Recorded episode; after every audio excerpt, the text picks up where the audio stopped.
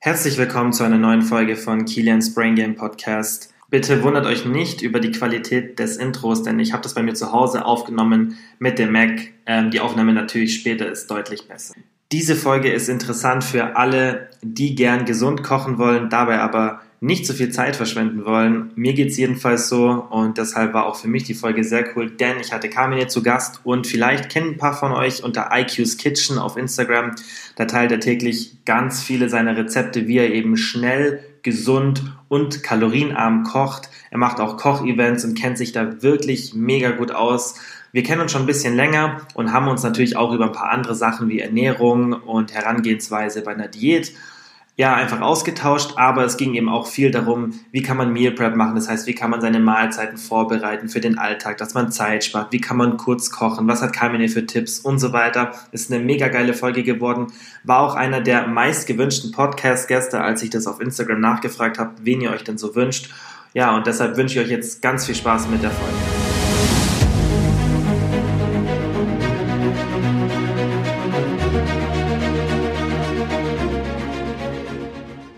Hi Carmine, wie geht's? Bestens, bestens. Vielen Dank, dass ich hier sein darf. Wie geht's dir? Mir geht's auch gut und ähm, ich habe auch mich richtig gefreut auf den heutigen Aufnahmetag, weil du warst wirklich einer der meist gewünschten Gäste. Ich habe das ja schon ein paar Mal so ähm, in der Story nachgefragt und habe auch hier, glaube ich, im Podcast gesagt, dass du mir eine DM schreiben soll und du kamst echt oft. Und als ich dann gesagt habe, hey, ähm, in der Story, ich nehme jetzt einen Carmine Podcast auf übermorgen, ähm, oder wann ich es auch angekündigt habe, kamen gleich direkt voll viele Nachrichten geil und so, dass sich richtig viele drauf freuen. Und ähm, cool, sowas freut cool, mich natürlich immer auch, weil ich will ja, dass die Zuhörer dann auch interessante Gäste haben, die sie interessieren. Und ich denke, gerade das Thema, was du machst, ist auch ein mega interessantes Thema.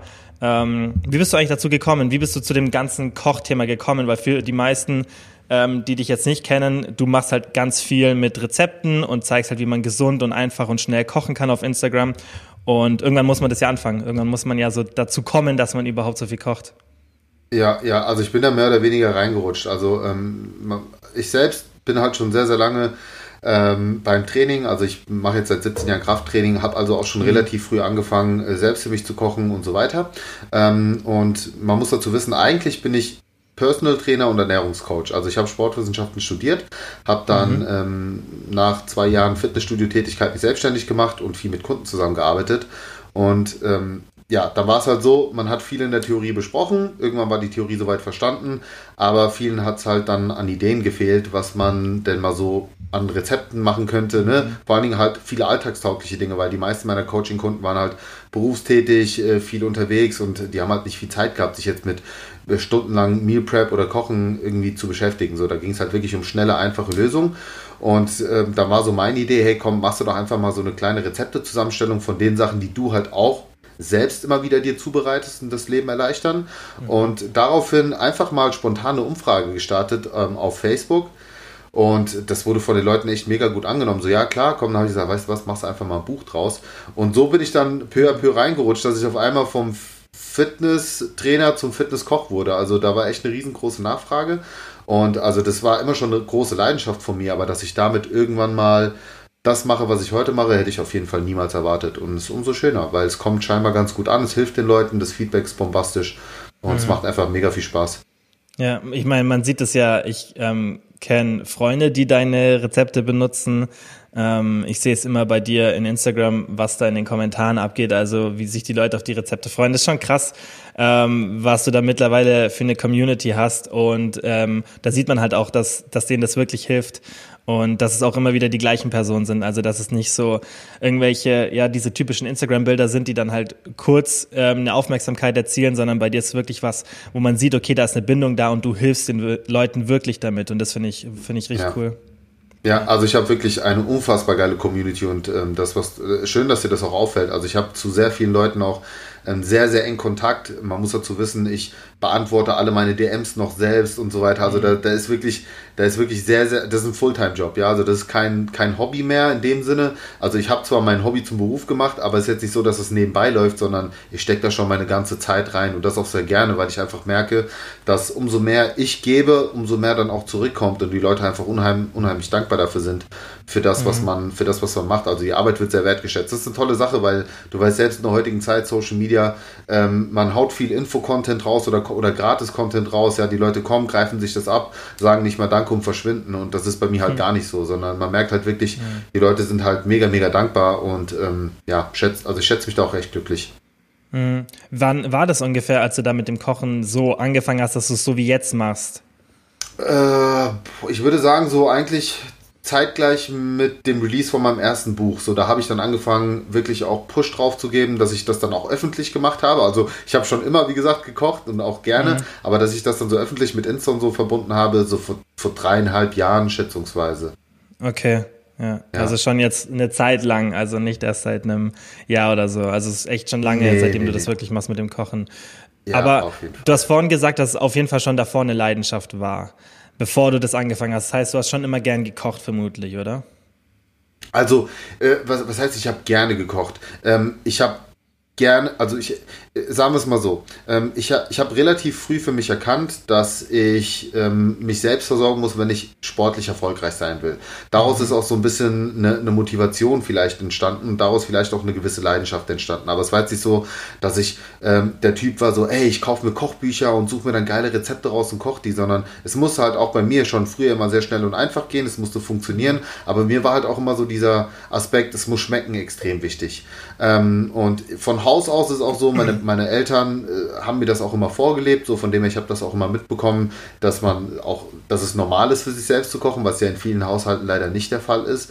Mhm. Und von dem her wurde mir das so ein bisschen in die Wiege gelegt. Aber äh, mit der Zeit habe ich dann auf jeden Fall schon eine richtige Leidenschaft für entwickelt. Gerade gerade jetzt auch in der Zeit, wo ich merke, hey, das, was du machst, kommt auch bei den anderen gut an, so, dann gibt man sich natürlich noch mehr Mühe und, und so weiter und so fort. Also das ist so ein, man ist so in so einer Spirale drin, wo, wo man irgendwie sich so, ja, wo, wo man sich automatisch motiviert. Also ich habe eine extrem hohe intrinsische Motivation jetzt auch entwickelt, das muss man einfach so sagen. Mhm. Aber ich war jetzt nie der Typ, der, also keine Ahnung, so, du hast mit deinen Jungs gechillt, so, dann wurde sich eine Pizza bestellt und so weiter. Äh, da, da habe ich jetzt nicht Nein gesagt, ja, da habe ich auch schon mal mitgegessen. Aber ich war jetzt nie so der Fan davon, muss ich sagen, auch schon früher mhm. nicht. Also da, ich, ich habe schon lieber meine Sachen selbst zubereitet. Mhm. Ja, ich finde das zeigt halt auch, wieso das so erfolgreich bei dir ist, weil du im Endeffekt die richtige Motivation dafür hattest. Du hast nicht irgendwie das mit den Rezepten angefangen, weil du gesagt hast, okay, ich sehe da eine Nische und damit kann man Geld verdienen. Ja. Und nee, nee. Ähm, so, so war das ja bei mir damals auch. Ich habe ja auch ähm, für mich selbst die Information sozusagen gelernt. Also ich habe mir die Informationen selbst hergesucht, weil ich selber an mir was ändern wollte. Ich wollte halt selber Muskeln aufbauen, niedrigen Körperfettanteil genau. haben, gesund sein und so weiter. Und das ist auch jetzt immer noch das, was ich auch mit dem Podcast weiterbringen will. Ähm, gestern, als ich mit Lucky den Podcast aufgenommen habe, äh, haben wir auch kurz drüber gesprochen. Habe ich auch kurz gesagt, dass ich eben dass das Ziel von meinem Podcast ist, dass ich die Informationen weitergebe, die ich jetzt auch tagtäglich lerne, die halt einfach für ein gesundes Leben verantwortlich sind das hat mit Schlaf zu tun, persönlicher Weiterentwicklung, das geht bis hin zu Meditation und Sport, alles. Und das sieht man eben bei dir dann auch, wenn du gesagt hast, okay, das war für dich auch selbst. Und dann hast du halt gesehen, okay, ich hatte das Problem, also haben andere auch das Problem. Besonders dann im Coaching hast du es halt dann noch ja. genauso. Und das finde ich ist immer die beste Umsetzung, wenn du selbst mit irgendwas ein Problem hast und es lösen willst und dann siehst, ah, okay, ich kann das auch für andere damit lösen. Das ist ja. die beste Situation, finde ich. Es ist auch so genauso wie ein äh, Eigeninteresse für einen bestimmten Bereich. Also, weil mich auch ja. halt auch viele fragen, ja, woher hast du dein ganzes Know-how? Weil ich mache jetzt nicht nur Rezepte, sondern ich versuche ja auch immer Info-Content und so weiter ja. mit zu verpacken. Ne? Und da fragen immer Leute, ja, welche Akademie hast du besucht und welche Schulung? Und dann sage ich immer so, ja, das und das habe ich gemacht, so als Basic, aber äh, so 80 Prozent habe ich mir halt selbst angeeignet, weil ich einfach so ein großes Eigeninteresse hatte, mich mit vielen Leuten ausgetauscht habe, ja, mit anderen Experten, sage ich mal, ausgetauscht, viele andere Podcasts Podcasts gehört, auf Blogs durchgestöbert und so weiter. Und das ist eigentlich so die beste Motivation, die man haben kann, um wirklich auch gut in den Bereichen zu werden. Und genau wie du es auch geschildert hast, also das, das Ganze ist wirklich aus einer intrinsischen Motivation entstanden, weil ich halt selbst für mich das Beste aus mir rausholen wollte, mich besser fühlen wollte, gesünder sein wollte. Und das war eben der Weg dorthin. Also Ernährung war für mich so die mit die größte Stellschraube oder die schwierigste. Weil wenn, wenn wir ganz ehrlich sind, so, ey, das Training, ich, ich sagen wir mal, du gehst viermal die Woche trainieren oder fünfmal, so dann eineinhalb Stunden. Ja, wenn du das jetzt mal hochrechnest, wie viel du dich aber im Gegensatz dazu mit dem Thema Ernährung beschäftigst, da steht eben gar kein Verhältnis. Du bist ja im Prinzip, wie oft am Tag isst du und du isst jeden Tag. Ja, also das ist halt so der Punkt, wo viele scheitern. So das Training kriegt man irgendwie gewuppt, aber die Ernährung, das ist halt sehr, sehr häufig die schwierige Komponente. Ja, sehe ich auch so. Die Ernährung macht im Endeffekt halt viel aus. Ich mag diese 70-30-Regel nicht so sehr, weil ich eher so sehe 100 Prozent, 100 Prozent. 100, 100, safe. genau. Ähm, also ich denke, das sehen wir ähnlich. Aber ich denke, dass die Ernährung auf die Gesundheit vermutlich einen etwas größeren Einfluss hat. Ähm, als jetzt das Training, weil du dich ja auch allgemein bewegen könntest und es dann so ein bisschen kompensieren kannst und die Ernährung ist schon mhm. extrem wichtig.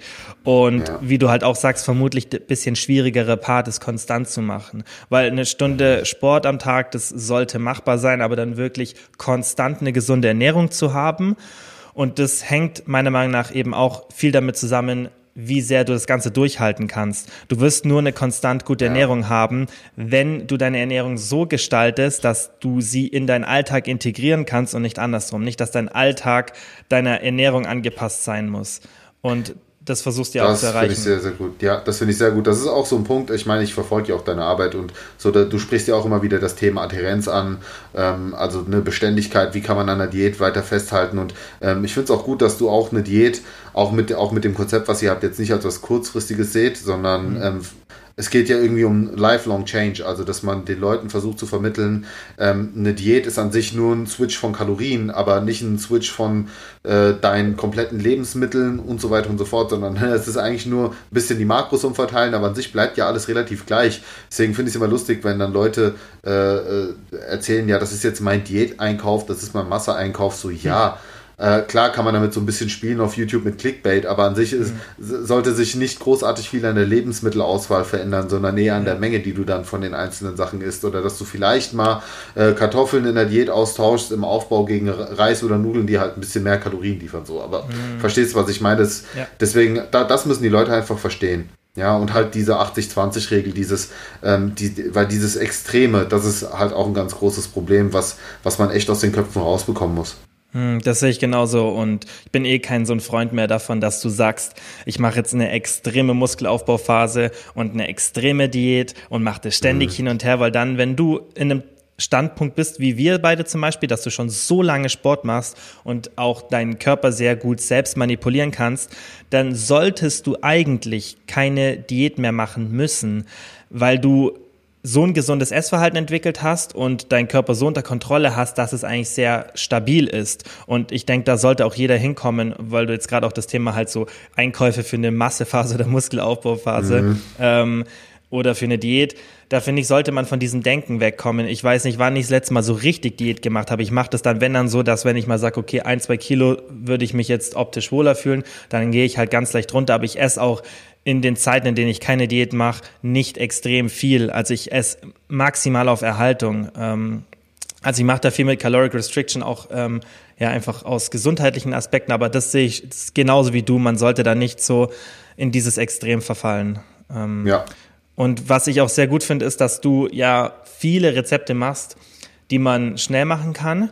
Und das ist auch wieder so ein Thema halt Beständigkeit, weil eine Ernährung, die, ja. die, die leichter zum, zu, ja, zu durchzuführen ist, wirst du immer länger aushalten oder einfach komplett in dein Lifestyle integrieren und dann hast du auch bessere Erfolge. Auf jeden Fall. Also und, und gerade das ist ja auch der Punkt, äh, wo ich merke, dass es den Leuten extrem hilft, ihre Diät durchzuziehen mhm. ähm, oder einfach eine Ernährungsumstellung durchzuziehen. Also ja. wenn ich jetzt hier über Diät spreche, für mich ist Diät äh, der Begriff das, was es eigentlich bedeutet. Ne? Weil das ist ja nur im, im mhm. deutschsprachigen Raum wird ja dieser Begriff so ein bisschen missverstanden. Ähm, aber ja, dass Leute einfach in der Lage sind, sich mal eben schnell wirklich auch eine gesunde Mahlzeit zusammenzustellen. Das ist ja auch das, was wir dann bei den Koch-Events immer zeigen, weil viele ja Zeit als Ausrede nutzen und das ist halt mhm. für mich einfach ähm, ähm, eine Ausrede in dem Sinne, weil wenn man sich einfach mal anschaut, wie schnell man sich wirklich ein, eine gute Mahlzeit zusammenschustern kann, die dazu dann auch noch schmeckt, die makrofreundlich ist, so das ist, ist an sich ein Witz. Der, der Punkt ist nur, man muss natürlich eine gewisse Routine entwickeln. Mhm. Ja, das ist halt, also man merkt, umso häufiger man gewisse Prozesse oder Arbeitsschritte durchführt, desto zeiteffizienter wird man. Das mhm. heißt, wenn ich zum Beispiel sage, ey, das ist ein 10-Minuten-Rezept, dann ist das an sich schon Oberkante. Also dann werden es die meisten in 10 Minuten hinkriegen. Ich kriege das manchmal sogar in 6 Minuten hin oder vielleicht sogar in 5 Minuten. Warum? Weil mittlerweile die Arbeitsschritte so routiniert sind. Ich weiß genau, was kommt zuerst, was kommt danach und es geht wirklich zack, zack. Oder ähm, auch so das Thema Meal Prep, also da Mahlzeiten so mhm. anzupassen, dass man sagt, ich bereite eine große Portion zu, esse eine Portion abends zum Abendessen, die andere Portion hebe ich mir für den nächsten Tag fürs Frühstück, äh, oder für, na, Frühstück vielleicht jetzt nicht, aber fürs Mittagessen oder Abendessen auf. Ja, also so, mhm. so eine Sachen. Das, also so das Thema Zeitmanagement, das finde ich halt auch extrem wichtig beim Kochen und das versuche ich halt auch irgendwo mit, mit der Arbeit, mit den Rezepten ähm, zu vermitteln. Mhm. Ja, finde ich auch einen richtig guten Ansatz. Hast du da irgendwelche Tipps, wie man da am besten vorgeht, wenn man zeitsparend kochen will? Also, du, guck mal, es gibt zum Beispiel so Kleinigkeiten. Nutz den Wasserkocher, um Wasser zu kochen. Ja, also, so, wenn du jetzt ein Liter, äh, ja, ganz einfache, ganz einfache Sache. Wenn du jetzt ein mhm. Liter Wasser in den Topf reinmachst und erstmal wartest, bis das Ding äh, über, den, über die Kochplatte aufgeheizt ist, mhm. dauert ewig lang. Nutz, nutz doch einfach ähm, Wasserkocher. Oder genauso Sachen wie äh, Reiskocher. Finde ich zum Beispiel auch praktisch, wenn man sowas mhm. hat. Ähm, ich nutze sehr gerne die Mikrowelle. Ich habe ich hab mich da auch so ein bisschen drauf spezialisiert, viele Mikrowellenrezepte rauszuhauen. Das ist krass. Also, da kannst du zum Beispiel auch Kartoffeln kochen oder Kartoffeln garen in der Mikrowelle. So, ey, du kannst, ja. hier, kannst hier in acht Minuten in der Mikrowelle, kannst du die Kartoffeln garen, ja. statt die Dinger zu kochen oder in einem Ofen lange zu backen. Was sagst du ähm, dazu, dass die Mikrowelle ungesund ist? Sorry, dass ich unterbreche, aber das äh, ist gar kein Thema. Thema. Ja, gut, das ist, das, also, das ist ja schon lange widerlegt. Also, das, das ist leider Bullshit, muss man einfach so sagen. Wenn man sich ja. so ein bisschen damit auseinandersetzt, dann weiß man eigentlich, dass ja. die Mikrowelle tatsächlich sogar schonender ist als ja. sehr viele andere ähm, Verfahren, die man in der Küche so einsetzt. Ne? Also, genau. außer du hast jetzt einen Dampfgarer oder so. Aber jetzt rein vom, vom Erhitzen her geht über die Mikrowelle sehr viel weniger verloren ähm, mhm. als jetzt klassisch im Topf oder wie auch immer. Ne? Mhm. Von dem her äh, sollte man sich da davon so ein bisschen lösen von den Gedanken. Äh, also ja, sowas zum Beispiel oder was ich halt auch gerne nutze, es gibt so zwei Minuten Mikrowellenreis oder äh, fertige, so fertigen Linsenmix. Ich, nu ich, nutze super gerne Tiefkühlgemüse, das ist auch ein cooler Zeitspartrick, wenn man keinen Bock hat auf Schnippeln, äh, Tiefkühlobst, mhm. also so eine Sachen. Ne? Das funktioniert halt alles echt gut. Und ähm, wie gesagt, so die Mikrowelle war für mich eine der ganz, ganz großen, nicht Neuentdeckungen, mhm. aber so Kitchen Hacks, wo man echt viel mitmachen kann mhm. und das eben auch super schnell. Ja, ja, und Mikrowelle im Endeffekt erzeugt es ja Schwingungen der Wasserstoffatome und durch die Reibung entsteht dann Wärme und durch die Wärme wird das Lebensmittel erhitzt. Deswegen erhitzen erhitzt, sich ja genau. auch ähm, Lebensmittel, die, die feuchter sind, sozusagen in der Mikrowelle besser. Und das hat nichts mit radioaktiver Strahlung zu tun. Und es nein, nein, nein, gibt genug nicht. Literatur, die eindeutig beweist, dass da gar nichts passiert, dass da keine Gesundheitsschäden ja. sind. Die einzige ähm, Literatur, die da so ein bisschen manchmal ja negativ aufgefasst wird, ist, wenn Leute das oberflächlich lesen, diese Studien, und ähm, dann zum Beispiel der Vergleich kommt, Mikrowelle gegen Kochen, gegen Dampfgarer, gegen Anbraten oder sonstiges. Und dann heißt es nicht, dass die Mikrowelle krebserregend ist, sondern dass die Mikrowelle weniger antikanzerogen ist als ein Dampfgarer zum Beispiel. Das heißt, dass die Mikrowelle im Endeffekt weniger gut gegen Krebs ist als ja. ein Dampfgarer. Der Dampfgarer ist das Beste, wenn du gegen, wenn du ja. Gemüse isst und gegen Krebs ankämpfen willst. Und die Mikrowelle ist da halt ein bisschen schlechter, aber immer noch besser zum Beispiel, als es Gemüse ähm, in einem Wassertopf zu kochen. Und das wird dann halt Fall. missinterpretiert und das führt dann zu fast schon Propaganda gegen die Mikrowelle, obwohl das eigentlich mhm. ein wenn man sich halt objektiv mit der Literatur befasst, ein, ein richtig geiles Tool ist. Und du benutzt es ja mega Absolut. oft, besonders weil du halt sagst, es spart Zeit. Es spart mega viel Zeit und für mhm. süße Sachen, für herzhafte Gerichte. Ich habe gerade heute Morgen habe ich mir wieder Maccake gemacht, so ein Haferflockenküchlein. Das ist eine vollwertige Mahlzeit, die du dir einfach mal in fünf Minuten zubereitest. Also wenn mir mhm. da erzählt, dass er keine Zeit für hat, so, nee, das ist dann wirklich nur eine Sache der Prioritäten. Und das ist, glaube ich, ja. auch etwas, woran viele noch arbeiten müssen, dass sie sich ähm, einfach ihre Prioritätenliste neu anordnen müssen. Was ist dir mhm. wirklich wichtig? Ja, das auch so, war auch eine der ersten Fragen, die ich in meinen Coachings immer gestellt habe, wenn, wenn Leute zu mir kamen mit einem bestimmten Ziel. So, wie wichtig ist dir dieses Ziel? So Priorität 1 bis 10. Wenn es nicht mindestens so eine 8 war, habe ich zu den Leuten gesagt, ey, dann brauchen wir an der Stelle eigentlich gar nicht über, da, darüber zu reden, weil dann ist es dir einfach nicht wichtig genug und dann wirst du nicht diese Schritte gehen, die du, die du gehen musst, um wirklich diese Veränderung für dich äh, vorzunehmen. Mhm. Ja, ja, ähm, gerade das Thema Mikrowelle ist bei mir auch mega präsent, weil ich das so oft nutze, weil es halt einfach zeitsparend ist und wenn du einfach viel zu tun hast, und bei mir ist es halt so, dass ich mir wirklich wenig Zeit fürs Kochen auch nehmen möchte, weil es vielleicht auch für mich nicht so eine krasse Priorität ist wie für andere. Mhm. Am Wochenende mache ich es dann schon eher so mit meiner Freundin zusammen. Ähm, aber wenn ich alleine bin, dann ist mir halt einfach Effizienz wichtiger. Und dann ist halt auch zum Beispiel logisch, dass ich einfach gefrorenes Gemüse kaufe und es in der Mikrowelle zubereite, weil dann bleibt mir der Schritt des Schneidens erspart und irgendwie mhm. einen Kochtopf aufsetzen, wie du sagst, halt bis das Wasser warm ist und so weiter. Auch klar könnte man dann das Wasser im Wasserkocher machen und so weiter, aber da kann man halt einfach denke ich, mit, mit, mit ein paar Tools extreme Zeitunterschiede gewinnen. Besonders wenn man dann so ein Pro ist wie du, der noch mehr Tricks auf Lager hat, da kann man sicherlich viel, viel Zeit beim Kochen sparen, gerade was du sagst, halt so mit Kartoffeln, die man ultra schnell in der Mikrowelle machen kann. Ja. Und dann wird auf vermutlich aus einem 60-Minuten-Gericht auf einmal ein 20 oder 30-Minuten-Gericht. Ja, also tatsächlich habe ich mich so drauf spezialisiert, nicht länger als 20 Minuten pro, pro Gericht ähm, einzusetzen. Außer es ist jetzt sowas wie ein Auflauf, aber selbst mhm. da habe ich mittlerweile so meine, meine kleinen Tricks, wie ich auch einen Auflauf relativ schnell hinbekomme. Mhm. Ähm, was, was ich halt auch zum Beispiel extrem geil finde, selbst wenn es ein bisschen länger dauert, aber an sich von der von Zeitmanagement her, jetzt mache ich ganz oft einfach Ofengemüse, also wirklich nur ein Backblech voll mit grob geschnippelten Gemüse drauf, einfach ein paar Kartoffelecken noch mit dazu schmeißen, äh, von mir aus auch noch irgendwie ein Fischfilet oder ein bisschen Hähnchenfleisch in die Mitte mit drauflegen, weil das wird ja dann durchgegart, schiebt das in den Ofen, so, das braucht dann meinetwegen 20, 25 Minuten, aber in diesen 25 Minuten ist dann so, dann räume ich die Küche auf oder gehe duschen in der Zwischenzeit oder erledige andere Sachen, weil dann hast du ja nichts mehr damit zu tun. Also das ist so, nur die, Zubereitungszeit bedeutet ja nicht Zubereitungsaufwand, das ist ja nicht, ne, weil mhm. einmal geschnippelt und reingeschoben, erledigt den Rest ja der Ofen. Das war's ja dann. Am Ende musst du dann vielleicht noch ein bisschen Öl drüber geben, ein paar Kräuter, das Ganze vermengt, schmeißt es in den Teller und du hast echt ein richtig gutes Meal. Ähm, also so Sachen sind mir zum Beispiel auch wichtig. Also das fällt für mich auch unter Zeitmanagement. Selbst wenn ich mir jetzt mal ein geiles Blech äh, Protein-Brownies backe, während die Brownies dann im Ofen sind, räume ich schon mal die Küche auf. Ja, das ist ja auch so ein Ding. Das muss ja auch erledigt werden. So, das heißt, ich versuche alles quasi ähm, so abzuarbeiten, dass es meinen Alltag nicht wirklich behindert, sondern wenn überhaupt den Alltag noch weiter erleichtert, also zeitoptimiert. Ja, ich finde so passive Küchengeräte dann eben extrem sinnvoll, wie eine Mikrowelle oder ein Ofen, wo du dann nicht schauen musst, wie jetzt in einer Pfanne oder so oder in einem Kochtopf, kocht's Wasser über, brennt's mir an und so weiter. Und ja. Spaß Oder du machst One-Pot-Meals. Oder du machst halt coole One-Pot-Meets. Die finde ich halt mhm. halt auch geil. Mhm. Äh, Habe ich auch mittlerweile einige. Also du kannst ja dann mal gerne meinen ähm, Online-Blog auch verlinken. Einfach mhm. nur One-Pot-Meal heißt, du kannst wirklich alles in eine Pfanne reinschmeißen, mhm. Deckel draufsetzen und das ist halt geil, weil der Reis oder, mhm. oder Quinoa wird gekocht, währenddessen wird äh, das Fleisch gegart in der gleichen Pfanne. Du musst also nicht die ganze Zeit dabei stehen und rühren, sondern setzt es wirklich einmal auf. Du musst vielleicht mal zwischendurch einmal kurz umrühren, machst dann wieder einen Deckel drauf und dann köchelt das Ding vor sich hin und du hast halt wirklich eine super praktische Mahlzeit. Und das gibt es halt auf Basis von äh, Nudeln, von Kartoffeln, von Reis. Das kannst du super low carb zubereiten. Also da gibt es ja echt mhm. viele, viele Möglichkeiten. Mhm.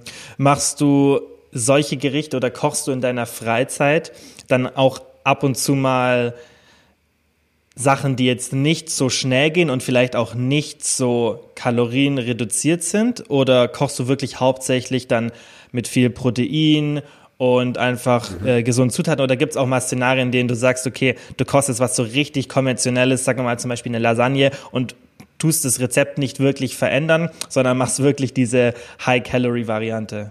Nee, also äh, ich muss dazu sagen, für mich, ich habe das mittlerweile so ähm, wie soll ich sagen, also da, da, da steckt einfach in mir. Das ist nicht so, dass ich sage, ich habe jetzt, weißt du, so ich kaufe nur noch Rinder-Tatar, auch mittlerweile, weil es mir besser schmeckt. Äh, ich kaufe eigentlich nur noch Light Reibekäse oder mache halt vielleicht, wenn ich wirklich mal Bock drauf habe und, und oder mehr Kalorien brauche, dann so eine Mischung aus Light und normalen Gouda-Käse. Mhm. Ähm, aber an sich, ich habe das wirklich so verinnerlicht. Das ist, das ist nicht so, dass ich sage, ich mache das aus einem Zwang heraus, sondern es so bin ich einfach. Ich würde niemals auf die Idee kommen, jetzt ein Blech Brownies zu machen mit Zucker und Butter und was weiß ich, sondern ich würde mir immer meine Protein-Brownies machen. Genauso meine Proteinpizza. Warum soll ich denn eine konventionelle Pizza essen, wenn ich eine geile Proteinpizza haben kann, die vom, vom Zeitaufwand sogar schneller geht, weil das Ganze nicht mal gehen muss, weil es nicht mit Hefeteig ist. Mhm. Also deswegen ja, das ist so, das ist so, ich mache es aus Überzeugung. Weißt mhm. du, und da will ich auch die Leute hinbekommen. Ich will gar nicht, dass sie da, da hinkommen und sagen,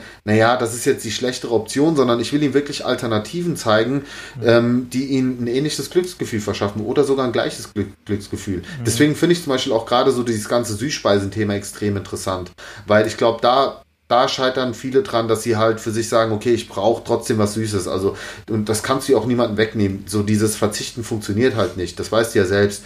Dann steigen, steigen nur die Gelüste und man bekommt mehr Bock drauf. Aber wenn du es jetzt schaffst zu sagen, hey, ich biete dir hier eine Süßspeise, die sehr, also gesund ist, die du mit gutem Gewissen essen kannst, die weniger Kalorien liefert, die dich satt macht, also wirklich nur gute Eigenschaften besitzt und dir das gleiche Glücksgefühl oder sogar noch mehr verschafft, weil du auch noch mehr davon essen kannst als jetzt eine klassische Süßspeise, dann ist das doch schon mal ein sehr, sehr guter erster Schritt in die richtige mhm. Richtung. Einfach für das Thema Adherenz. Ne? Mhm. So, mach dir ein geiles, süßes Omelett, Bombe. Also auch ein Rezept, was super, super gut ankommt. Und ich glaube, deswegen, deswegen fun funktioniert das, was ich mache, auch so gut bei den Leuten, weil, weil sie einfach ein gutes Gefühl dabei haben. Mhm. Ja, ich finde ja, ich finde es auch wichtig, dass man, ich habe davon auch schon geredet, dass man Mahlzeiten, die irgendwie konventionell sind, ja immer irgendwie ein bisschen gesünder machen kann. Und ich bin ja der Letzte, der der ständig sagt, okay, du solltest nur noch unverarbeitete Nahrungsmittel zu dir nehmen und so weiter. Ähm, sondern ich finde es einfach sinnvoll, dass zum Beispiel, wenn du eine Lasagne machst, dass du vielleicht schaust, okay, kriege ich die proteinreiche hin? Kann ich irgendwie Gemüse reintun? Kann ich irgendwie eine Schicht, mhm. keine Ahnung, ich bin jetzt vielleicht nicht so in der Materie ja, drin, weil ich kein Koch bin, aber Zucchini du kannst drin. genau, ja, Zucchini wäre jetzt auch meine erste Idee gewesen.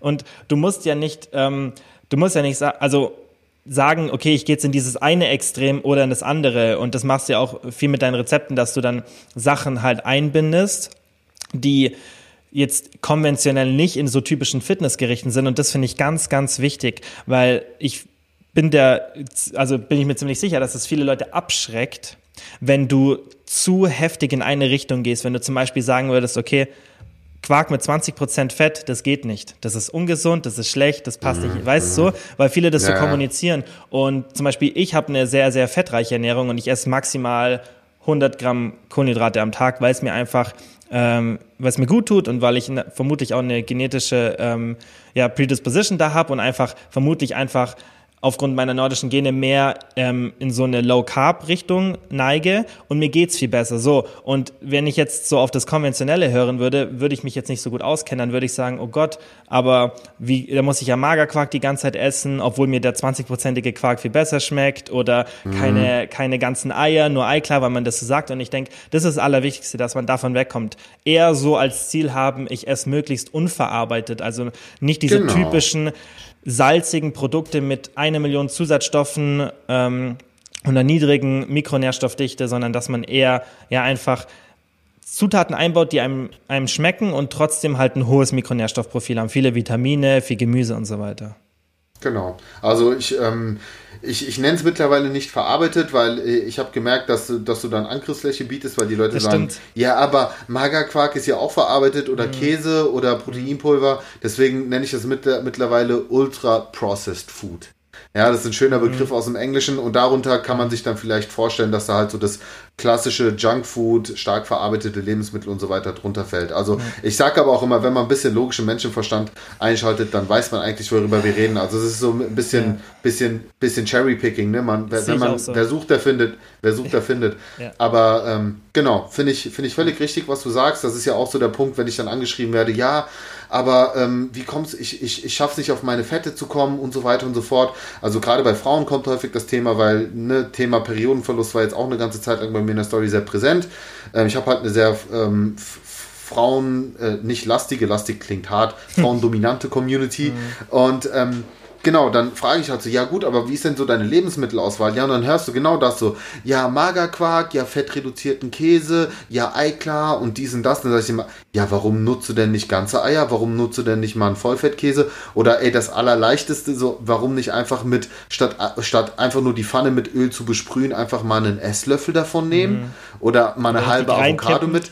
Oder ja, das ja. ist halt so, die Leute haben echt Angst. Also gerade noch so mhm. Angst vor Fetten, ne? Mhm. Oder Angst vor Kalorien. Und natürlich, wenn man das dann so ein bisschen auch vorgelebt bekommt und Social Media ist natürlich prädestiniert dafür, dass, äh, dass man sich in einer riesengroßen Scheinwelt einfach bewegt, wo du dann teilweise Leute hast, also Influencer hast, vor allen Dingen leider im Frauenbereich, die dann einfach einen gewissen Lebensstil vorleben oder vorlügen, den sie selbst gar nicht so leben und dadurch natürlich andere verunsichern.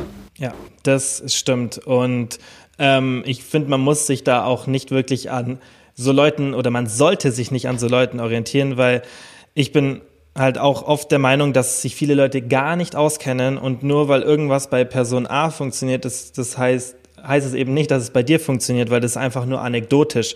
Und wenn mhm. jetzt die eine Person so eine extrem komische Ernährung hat und zum Beispiel so extrem low-fat ist, aber wenn du dich wirklich mal mit der Literatur befasst, dann siehst du halt, okay, das ist vielleicht doch nicht so gut.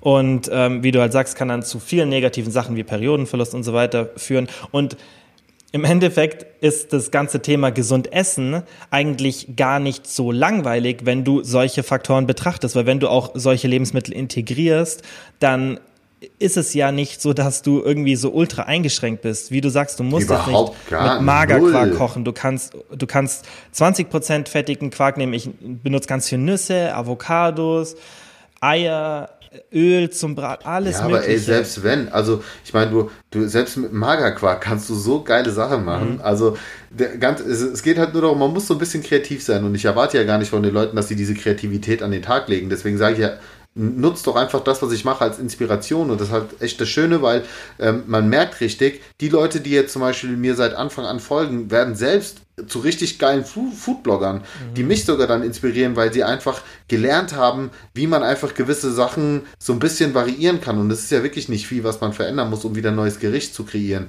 Und das ist halt geil, weil da merkst du halt, das funktioniert. Man muss sich halt wirklich nur damit beschäftigen.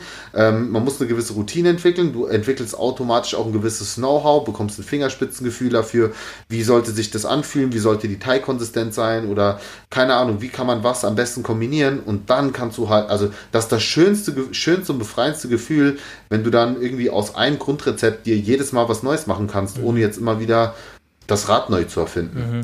Wie hast du das am Anfang, du hast es vermutlich am Anfang so gemacht, dass du erstmal so ein bisschen konventionelle Rezepte versucht hast, gesund zu machen, oder? Und mit der Zeit genau. bist du dann besser und jetzt bist du wahrscheinlich an einem Punkt, an dem du auch so kreativ wirst und auch so viele Basics hast, dass du komplette Sachen einfach so dir überlegst, wie du die machst, oder? Ganz richtig, genau so. Also ähm, ich habe nie Copy-Paste gemacht. Mhm. Das war einfach nie mein Ding. Deswegen, wenn man, wenn man auch mal so bei mir schaut, wen ich folge, ich folge bewusst nicht äh, Food-Bloggern, auch wenn ich den Leuten, also trotzdem auf deren Profil schaue, weil ich es einfach interessant finde. Aber ich möchte einfach nicht beeinflusst werden. Weißt du, so doof es klingt, ich, ich will mhm. so in mhm. meiner kreativen Bubble bleiben. Ähm, solange das läuft, solange ich im Flow bin, will ich das einfach ganz gerne nutzen. Und genauso habe ich es gemacht, wie du schilderst. Also ich habe zum Beispiel Mamas Lasagne einfach äh, mir angeschaut, okay, was macht sie rein? Sie macht Hackfleisch rein, okay, kannst du sparen durch Tata. Ähm, sie macht das und das, sie, sie, sie nutzt viel Öl für die Soße, so muss halt nicht sein, kannst auch mit weniger arbeiten. Und so ha, habe ich das dann nach und nach gemacht. Und dann im zweiten Schritt, okay, jetzt willst du eine Low-Carb-Lasagne machen. Hm, wie kannst du Lasagneplatten ersetzen? Hey, Funktioniert auch mit Zucchini oder mit Auberginenscheiben. So, und dann habe ich das so gemacht. Und genau so ist das dann entstanden. Oder, oder klassische Kuchen, so Käsekuchen. Gibt es ja mittlerweile tausend Rezepte auf Basis von Quark und Proteinpulver und Ei, die mhm. halt auch echt lecker sind, so wo du jetzt nicht massig viel an Kalorien reinhauen musst. So. Und da, das ist so der erste Schritt gewesen, genau. Und dann mhm. daraus jetzt halt wirklich Eigenkreation oder teilweise einfach nur Abwandlung von Sachen. Ja, so, ich meine, ein Mugcake ist halt ein Mugcake von der Grundrezeptur, aber du kannst das Ding halt dann halbieren und mit einer schönen Creme füllen oder du kannst einen neuen Geschmack reinbringen oder du kannst mal eine geriebene Karotte unterheben, um, um mehr Volumen reinzubekommen oder eine geriebene Zucchini, wo auch viele erstmal denken so, hä, Zucchini und Karotte in Süßspeisen? So, ja, das ist ein richtig geiler Volume-Hack. Mhm. Ähm, kannst, also habe ich sogar ein gratis E-Book gemacht, kann, kannst du auch gerne mal verlinken zum Runterladen, mhm. mit mhm. zehn äh, Volume, Volume-Rezepten, ja, also die einfach viel Volumen liefern bei wenig Kalorien durch eben solche kleinen Tricks. Mhm. Also es ist, ich finde es super spannend und tatsächlich finde ich es auch sehr viel aufregender und interessanter, so zu kochen, weil man sich viel mehr mit der Sache auseinandersetzen muss. Also ich mhm. persönlich feiere das, ja. Das ist nicht so, es ist nicht so stumpfes Kochen. Auch wenn das natürlich manchmal auch ganz geil ist. Aber ähm, ich mag es tatsächlich so ein bisschen meine Kreativität für die anderen auszuleben. Mhm. Wie machst du das so in deinem Alltag? Kochst du dann jeden Tag, hast du so ein paar Grundsachen, wenn du jetzt für deine eigene Ernährung das machst, dass du wirklich mhm. sagst, okay, auch allein aus Effizienzgründen und auch weil das dann irgendwie einfach gut in deine Ernährung passt, dass du keine Ahnung, wenn du jetzt zwei, dreimal pro Tag isst oder viermal, dass du halt so ein, zwei Grundgerichte drin hast oder machst du das irgendwie so, dass du pro Woche immer so ähnlich isst? Wie, wie gestaltest du deine eigene Ernährung mhm. da? Ähm, also meine eigene Ernährung gestalte ich eigentlich mittlerweile so. Ich habe so meine Basisrezepte, wie du schon gesagt hast. Ich habe meistens so um die vier Mahlzeiten pro Tag. Mhm. Und äh, mache es eigentlich so aufgrund meiner Tätigkeit, dass ich versuche, pro Tag so zwei Kreationen meiner Community vorzustellen. Das mhm. können entweder komplette Neukreationen sein oder Abwandlungen. Ähm, zum Beispiel habe ich jetzt gerade so eine Revival-Woche, wo ich einfach alte Rezepte, alte Rezepte, die die Leute aber noch nicht kennen, wieder vorstelle und halt in einer abgewandelten Form. Und dann habe ich meistens so zwei Basics drin. Also Basics sind bei mir wirklich sowas wie Mugcake ähm, oder eben mein Ofengemüse mit Kartoffeln oder einfach nur eine schnelle Bratreispfanne mit ein bisschen Fleisch, sowas in der Richtung. Also ähm, ich finde das auch ganz, ganz wichtig, weil ich bin ein intuitiver Esser. Äh, mhm. Das heißt, ich, ich tracke jetzt aktuell wieder, weil ich sehr viele Kalorien essen muss, was entgegen meiner Natur ist, ähm, mhm. um ein bisschen was, also um nicht permanent abzunehmen, weil ich sehr aktiv bin. Ähm, aber ansonsten bin ich ein intuitiver Esser und einer der wichtigsten Tipps für intuitives Essen, um das langfristig durchzuziehen, ist, dass man sich wirklich so ein Fundament schafft an ähm, Standardmahlzeiten, mhm. äh, an denen man sich auch immer so ein bisschen orientieren kann. Ja, dass du mhm. ungefähr so Pi mal Daumen weißt, okay, so, so viele Kalorien hat ungefähr die Mahlzeit. Ähm, und das finde ich ganz, ganz wichtig, dass sich jeder so einen Grundstock anlegt an so fünf bis zehn Rezepten, die, wo er sagt, die werden nie langweilig, die kann ich im Prinzip im Laufe der Woche mir immer wieder einbauen. Und das hilft mhm. schon enorm. Mhm. Und das können so einfache Sachen sein wie ein Proteinfluff oder ähm, keine Ahnung, eben so ein Bratreisrezept oder wie auch immer. Mhm. Finde ich ein richtig guter Punkt mit dem intuitiv Essen und du bist einer der wenigen, der das meiner Meinung nach richtig interpretiert, weil viele interpretieren meiner Meinung nach intuitiv Essen komplett falsch und denken, dass es möglich ist, irgendwann mal intuitiv zu essen und nicht ich übers weiß, Essen nachzudenken. Du weißt, was ich meine? Weil es ist ja, ja. unmöglich und Leute, die sowas behaupten, haben gar kein Verständnis von dem Thema. Denn wenn du wirklich intuitiv isst, bedeutet es ja, wenn du das, wenn die Leute das so definieren, bedeutet es, dass du einfach isst und nicht drüber nachdenkst, was für eine Kaloriendichte diese Mahlzeit hat. Und wenn du das machst, dann wird es nie möglich sein, dass sich dein Körper in eine positive Richtung entwickelt, weil einfach die Einflüsse von außen zu krass sind, zu viel Nahrungsangebot, hochkalorische Mahlzeiten, ja, zu wenig Bewegung und so weiter. Das heißt, du wirst immer in einem schlechten Stadium verweilen. Und wenn man Kalorien gezählt hat, und deswegen finde ich auch, dass jeder Mensch in seinem Leben mal eine Zeit lang Kalorien zählen sollte, und davon habe ich schon oft gesprochen, und das hast du ja auch, wenn du das gemacht hast und du Kalorien gezählt hast und du verstehst, okay, ich schaue diese Mahlzeit an und ohne lang drüber nachzudenken, kann ich Pi mal Daumen abschätzen, wie viel Kalorien die hat. Nicht perfekt, aber ungefähr. Wenn du das kannst, dann kannst du sagen, ich esse intuitiv. Du darfst es behaupten. Mhm. Du weißt, was du machst du, und du sagst dann sogar noch, dass du sogar, sogar du Basic-Gerichte einbindest, von denen du weißt ungefähr, wie viel, sie Kalo wie viel Kalorien sie haben. Das heißt, ja. dass du verlässt dich nicht komplett auf deine Schätzung und du darfst behaupten, du isst intuitiv. Ich mache das auch ab und zu. Du kannst es machen, ich kann es machen, weil wir uns auskennen. Und Leute, die Kalorien gezählt haben, können es auch machen. Jemand, der das nicht hat und wenn man dann versucht, Leuten von null auf, wenn die gar kein Verständnis von Kalorien und Makros das haben, das und du sagst, nicht. ich bringe dir jetzt bei, wie man intuitiv ist, bla bla bla, das ist, das macht mich richtig sauer, weil das ist Bullshit. Und das, und das ja. wird Leute nur in den Teufelskreis bringen. Und du musst einfach dich mit der Realität auseinandersetzen, dass du einfach mal sechs Monate bis zwölf Monate durchziehen solltest und einfach mal deine Kalorienzufuhr trackst und auch wirklich, muss ja nicht jeden Tag pro Woche, aber so gut wie jeden Tag, so vielleicht vier, fünf Tage pro Woche wirklich mal alles notierst und drauf achtest, wie viel Kalorien du zu dir nimmst. Und dann hast du diesen Skill, der dir das intuitive Essen erlaubt. Und selbst ja. wir jetzt in dem Stadium, wir können nie wieder 100% intuitiv essen, weil du wirst immer jede Mahlzeit anschauen und weil das eine Automation in deinem Gehirn ist, wirst du immer sofort wissen, wie viel Kalorien das sind. Das ist genauso wie du nie wieder verlernen kannst, was 5 plus 7 ist. Wenn du das irgendwo stehen siehst, du wirst immer, wenn du das siehst, wirst du immer denken 12. Du kannst es nie wieder verlernen. Auch wenn du sagst, ich mhm. möchte intuitiv denken, weißt du, so, wenn du das jetzt wirklich ja, ich, kopieren ich würdest, weiß, den Gedanken, weiß, du könntest genau, es nie wieder verlieren. Und das ist bei dir und bei mir genauso. Und das ist intuitiv Essen. Und das ist ein schönes Stadium, an dem man dann angelangt ist, wenn man das kann. Auf jeden Fall. Also ich ja. finde das auch ein sehr, sehr angenehmes Gefühl.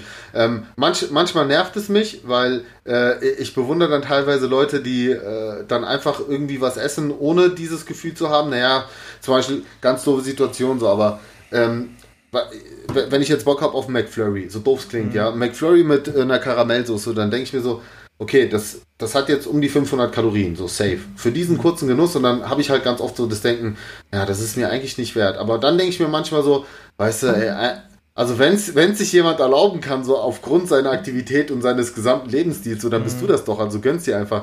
So manchmal ist man da so ein bisschen auch gefangen drinne, aber mittlerweile habe ich da einen ganz guten Mittelweg mhm. gefunden. Also das hier, das ist übrigens nicht so etwas, wo ich sage, also ich versuche mir jetzt McFlurry selbst zu machen. Also so, nee, ja. das gönne ich mir, das, das gönne ich mir dann auch mal, aber dann haue ich halt vielleicht nicht auf die Kacke mit äh, sieben Toppings und 18 Soßen so. Genau. Aber ähm, es ist halt echt spannend zu sehen, wenn man so lange das macht, dass man mhm. wirklich auf den Teller guckt und, und auch immer irgendwo so eine Kalorienzahl Zahl im Kopf hat. Aber ich sag ganz ehrlich, ich finde das so besser als andersrum. Also dieses, dieses, ich nenne es bewusst intuitiv essen. Mhm. Das finde ich ganz wichtig, dass man dieses Wort noch davor setzt, weil ansonsten ist es wirklich das, was du beschreibst, wo ich auch schon ähm, einige Bücher mehr oder weniger überflogen habe, wo dann versucht wird zu vermitteln über sein Bauchgefühl, hör auf dein Inneres, hör auf kurz vor deinem Sättigungsgefühl äh, und so weiter, wo ich mir denke, yo, ihr habt noch nie, ihr habt noch nie das echte Leben gelebt und auch noch nie mit, mit Leuten zusammengearbeitet, die ein verdammtes Problem haben mit der ja. Ernährung. So. Ja. Das ist halt, aber gut, ich, bevor wir hier ranten, ich glaube, das kann man relativ, relativ easy abhaken. Ist gut, dass du ja. das auf jeden Fall mal angesprochen hast. Ja, ja, sehe ich auch so. Und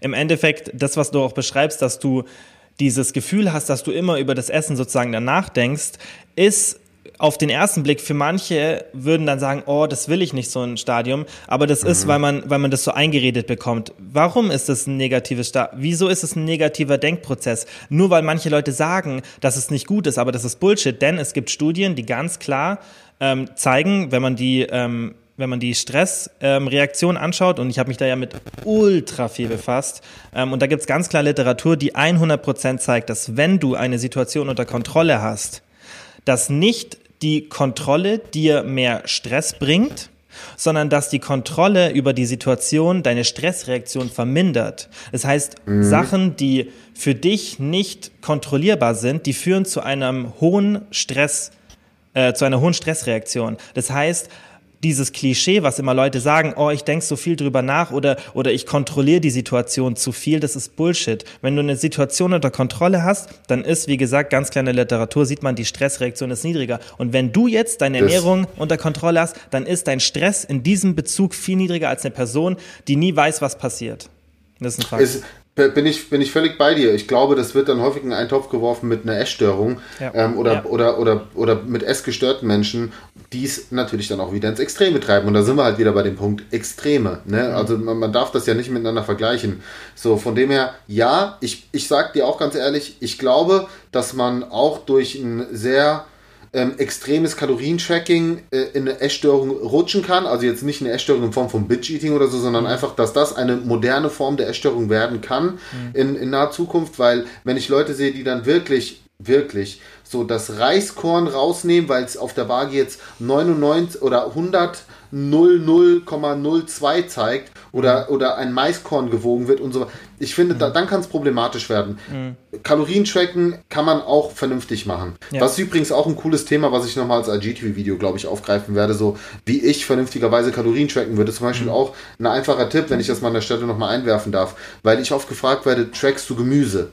So, ähm, an sich klar, Gemüse hat Kalorien und je nach Gemüsesorte mehr oder weniger. Mhm. So, ich sage auch, Gemüse würde ich tracken, aber was ich halt für mich gemacht habe, um mir das Ganze zu vereinfachen und auch vom Kopf her mich so ein bisschen zu lösen, ich habe mir einmal in MyFitnessPal eine Gemüse, eine Gemüseportion, wie ich sie klassisch zubereite, mhm. abgewogen und eingetrackt.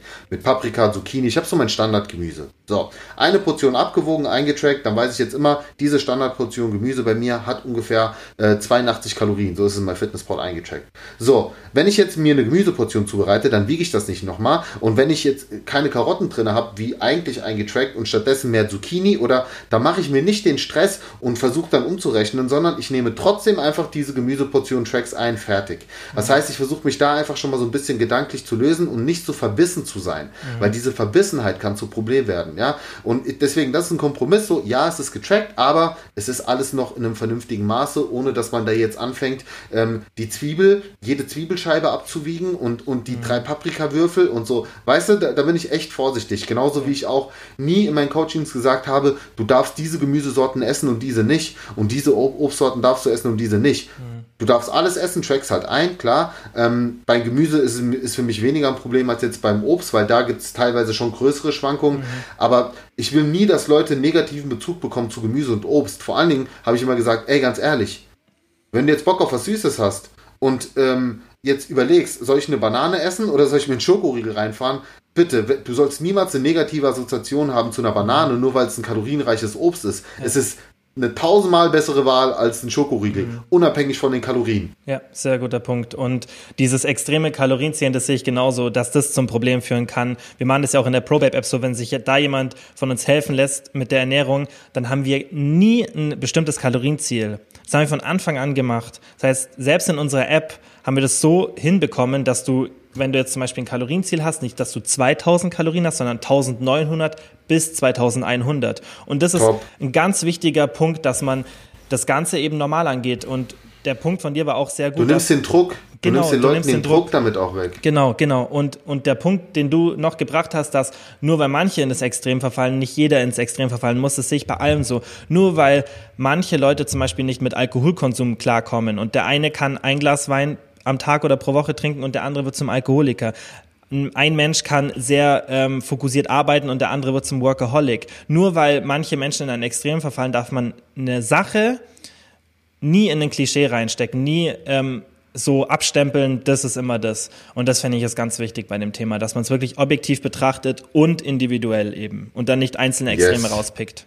So Cherry Sehr gut, genau. Es, ja. es, es hat auch tatsächlich mal so ein bisschen eine Charakterfrage. Es gibt, es gibt Leute, die sind, ähm, die sind einfach ein bisschen, ähm, die tendieren mehr dazu, auch in Extreme zu ja. verfallen. Ja? ja? oder es gibt auch, man weiß auch, manche Leute haben ein höheres Risiko und Suchtpotenzial zu ja. entwickeln und so weiter. Das ist sehr, sehr individuell. Ja. Ähm, ein Thema, was ich auch noch mega interessant finde, war Meal Prep und das habe ich auch sehr viel als Frage bekommen, ähm, als ich nochmal mhm. darum gebeten habe, dass man Fragen für den Podcast stellt. Wie gehst du da vor? Weil du hast jetzt eine Situation, in der du von zu Hause arbeitest die meiste Zeit. Klar, mhm. du hast jetzt morgen, glaube ich, wieder ein Kochevent, bist unterwegs, aber in der Regel bist du zu Hause. Ja. Trotzdem ist ja Meal Prep eine Zeitersparnis. Und selbst wenn du jetzt zu Hause bist, wäre es ja auch für dich sinnvoll, vermutlich. Du hast viel zu tun. Ähm, und wirst es vermutlich auch für dich selbst anwenden. Hast du da irgendwie Tipps? Wie ja, gehst ja. du bei dir selbst vor? Wie machst du das so mit deinen Rezepten? Ähm, also bei mir Meal Prep, also ich mache tatsächlich auch Meal Prep. Ähm, mhm. Für mich, ich habe so, so Standard Meal Prep Gerichte wie zum Beispiel Aufläufe nutze ich halt am liebsten, weil das, da hast du einmal den Vorbereitungs-, Zubereitungsaufwand und wie gesagt, äh, esse dann eine Hälfte zum Mittag und ich habe auch kein Problem damit, dann die zweite Hälfte abends zu essen. Also zweimal das gleiche im Prinzip, wenn es geil schmeckt, sehr gerne.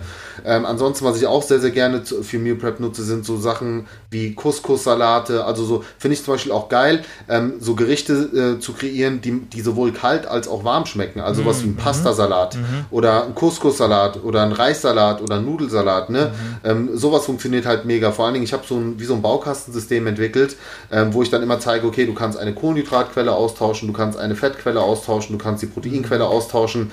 Ähm, habe das glaub, auch als Story-Highlight, glaube ich, gespeichert, wo du quasi immer wieder auch durch ähm, mit der gleichen Zubereitungsart, die immer wieder was Neues machen kannst. Mhm. Und ich finde, also Meal Prep, das sollte jeder meiner Meinung nach oder, oder jeder, der wirklich auch berufstätig ist, der viel unterwegs ist, versuchen in sein Leben zu integrieren. Und das muss auch nicht jeden Tag sein.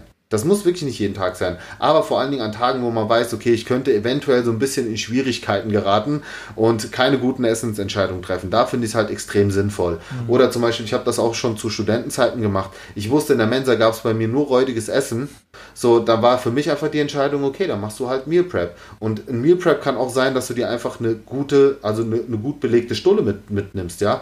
Es muss nicht immer eine, eine, warme Mahlzeit sein, aber ey, beleg dir einfach ein, ein richtig geiles, einen richtig geilen Bagel mit Lachs, mit ein bisschen Avocado, mit Rucola, mit fettarm Frischkäse. Das ist auch noch eine tausendmal bessere Option und ein guter Mahlzeitenersatz als jetzt zum Beispiel äh, die Pasta Bolognese mit, äh, keine Ahnung, wie viel Glutamat aus der Mensa. Mhm. Pack dir noch einen Eiweißshake mit dazu und ey, you're good to go.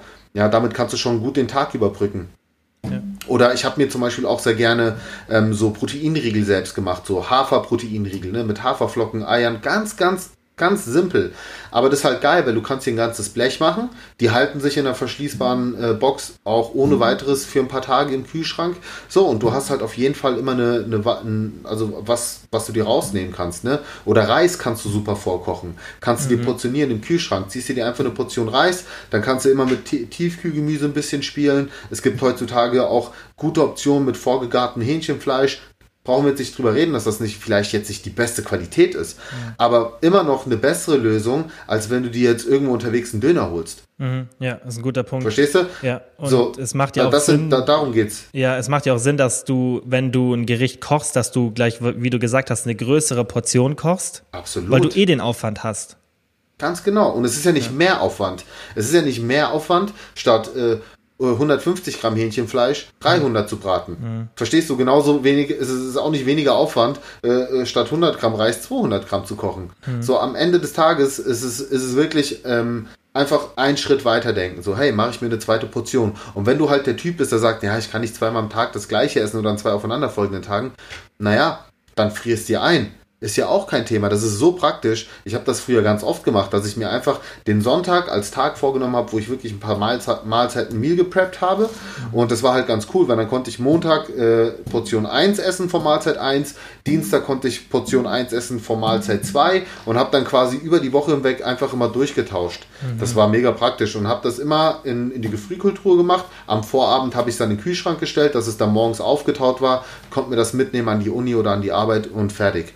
Aber aber viele sind halt noch nicht bereit, diesen Schritt zu gehen. Aber ich kann euch sagen, es ist extrem wichtig, auch für das Thema Adherenz. Und ähm, das ist auch so, am Anfang ist, ist der Weg schwierig, das weißt du selbst, so, weil man muss sich aus seiner Komfortzone ähm, lösen. Ne? Und wir Menschen sind halt nun mal richtig krasse Gewohnheitstiere. Alles, was so ein mhm. bisschen anders ist, ist erstmal unangenehm. Aber das Tolle ist, wenn du das erstmal wirklich ähm, automatisiert hast und, und zu einer Routine wird, dann ist das für dich überhaupt gar kein Stress mehr. Also bei mir, ich denke nicht so, oh, Meal Prep oder oh, ich muss eine Mahlzeit machen, mhm. Sondern für mich ist das mittlerweile wirklich so der Moment am Tag, wo ich ab abschalten kann, wo ich runterfahre. Zeit, die ich mir sehr, sehr gerne nehme, weil ich weiß, es tut mir gut, es tut meiner Gesundheit gut. Und ich habe jetzt keine krasse Zeitersparnis, ob ich jetzt auf der Couch sitze und mir eine Pizza in den Ofen schiebe oder ob ich einfach ein paar Minuten in der Küche investiere und mir eine Mahlzeit zubereite, mit der ich mich einfach auch verdammt gut fühle. Okay, beim Thema Meal Prep, ich kenne das, also ich habe das Sonntag sogar auch so gemacht wie du eine Zeit lang, dass ich ähm, auch für die Woche komplett vorgekocht habe. Mache ich jetzt nicht mehr, weil ich halt auch den Luxus habe, dass ich, klar, ich habe schon Zeitersparnis dadurch vermutlich, aber dadurch, dass ich jetzt nicht wirklich immer irgendwo anders bin als zu Hause, kann ich schon praktisch machen, aber ich mache es definitiv auch so, dass wenn ich irgendwas mache, dass ich dann oft eine größere Portion mache. Oder was ich auch mache, ist, dass ich, ähm, wenn ich nicht so Hunger habe, dass ich meine Mahlzeit nicht komplett aufesse. Und das ist, denke ich, auch was, was man immer machen kann. Das habe ich nie.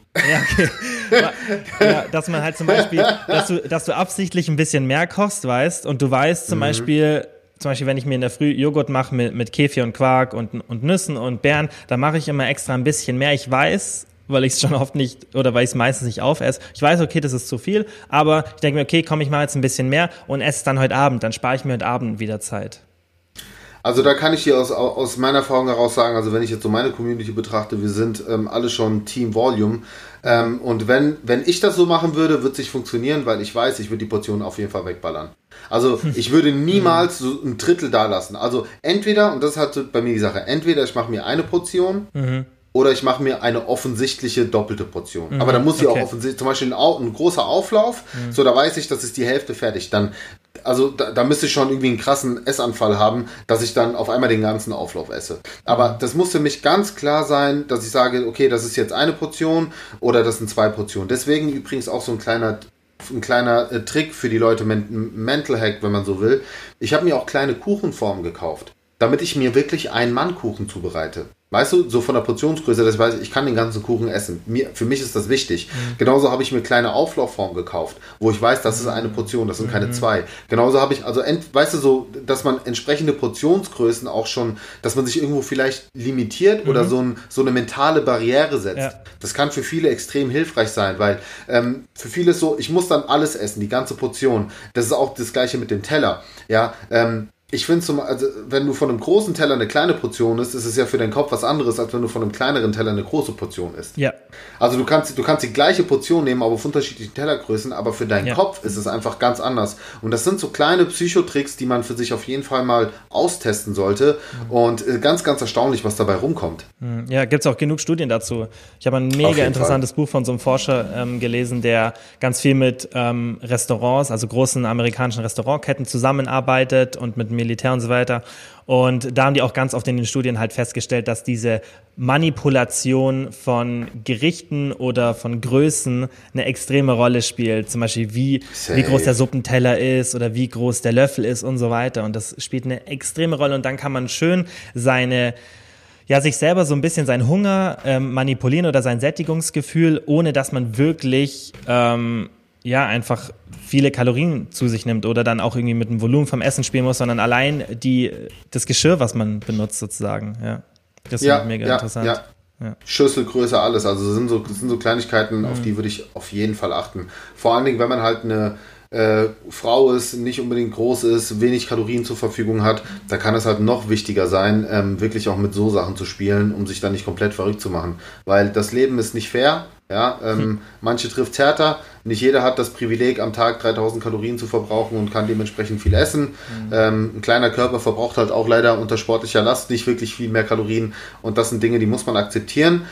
Aber dann eben lernen, ähm, sich mit so ein paar Ernährungsstrategien das Leben trotzdem angenehm zu machen. Deswegen, deswegen fand ich auch das, ich habe so ein Full Day of Eating gemacht als Luisa, wo ich ähm, gezeigt habe, dass man sich auch mit 1500 Kalorien echt vernünftig ernähren kann und auch volumenreich auch so äh, ernähren kann, dass man satt wird, dass man trotzdem ausreichend Fette konsumiert und so. Und, und das Video war, glaube ich, ganz gut für viele, weil sie zum ersten Mal dann gesehen haben, oder weil viele zum ersten Mal dann gesehen haben, so, okay, man kann sich halt tatsächlich auch schon echt vernünftig mit wenig Kalorien ernähren. Aber dann fallen halt einfach gewisse Dinge raus, so. Weil, hm, ich meine, Snickers mit 250 Kalorien, klar kannst du das essen. Ja, tracks ein, aber dann überlegst du dir halt, esse ich jetzt einen Snickers oder mache ich mir lieber dafür irgendwie so einen mittelgroßen Salat, mhm. äh, der halt einfach mich länger satt hält. So, das ist immer so dieses Abwägen. Kurz glücklich sein oder satt sein? Was, was ist dir wichtiger? Mhm. Ja, hast du recht, ja.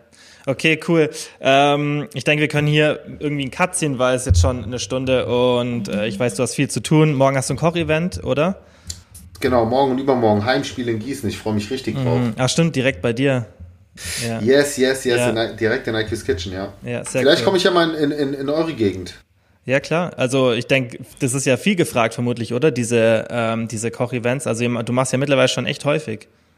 Ja, ja, also äh, ich muss sagen, bisher jetzt die ganzen Kochevents waren echt gut, also waren eigentlich alle ausverkauft. Mhm. Ähm, München, also den Großstädten sowieso, München, Berlin, hier in Gießen hat es jetzt auch so, weil es halt meine Heimatstadt so. Mhm. Ähm, wir haben jetzt noch in Leipzig, in Stuttgart, äh, Köln waren wir letztes Jahr, wir waren auch in, in Österreich, in Wien, das war okay. mega geil. Okay. Also es macht, macht extrem viel Spaß, es ist cool mit der Community zu connecten, mhm. ähm, vor Ort einfach auch genau das zu zeigen, so diese Philosophie, die ähm, ich versuche auch immer äh, über Instagram zu vermitteln, weil ich weiß, ich will als gutes Vorbild vorausgehen. Das ist mir extrem wichtig. Also es, es ist nicht so, dass ich hier eine Rolle spiele, sondern das, was ich mache, das bin ich zu 100 Prozent. Ja, und das ähm, ist mir auch ganz wichtig, dass die Leute das verstehen, ähm, dass ich quasi mit gutem Vorbild vorausgehen will und, und ähm, auch so, dieses, das wäre ein Thema für einen anderen Podcast, aber so Thema kindergerechte Ernährung ist mir zum Beispiel mhm. auch wichtig. Mhm. Deswegen erlaube ich zum Beispiel auch ähm, Müttern ihre Kinder mitzunehmen. Also morgen sind zum Beispiel auch wieder zwei Kinder, glaube ich, mit dabei, weil ich das einfach wichtig finde, Kinder Kinder frühzeitig mit ins Boot zu holen, weil da ja. fängt es halt an. Da, kann, da setzt so wirklich das Fundament. Und ähm, ja, also mir macht es extrem viel Spaß. Ich hoffe, dass das in, in Zukunft noch mehr ähm, Zulauf findet als jetzt schon, dass mhm. wir das noch regelmäßiger machen können. Und ja, lasst uns einfach mal überraschen. Bisher haben wir echt viel Spaß an der Sache. Ja, sehr cool.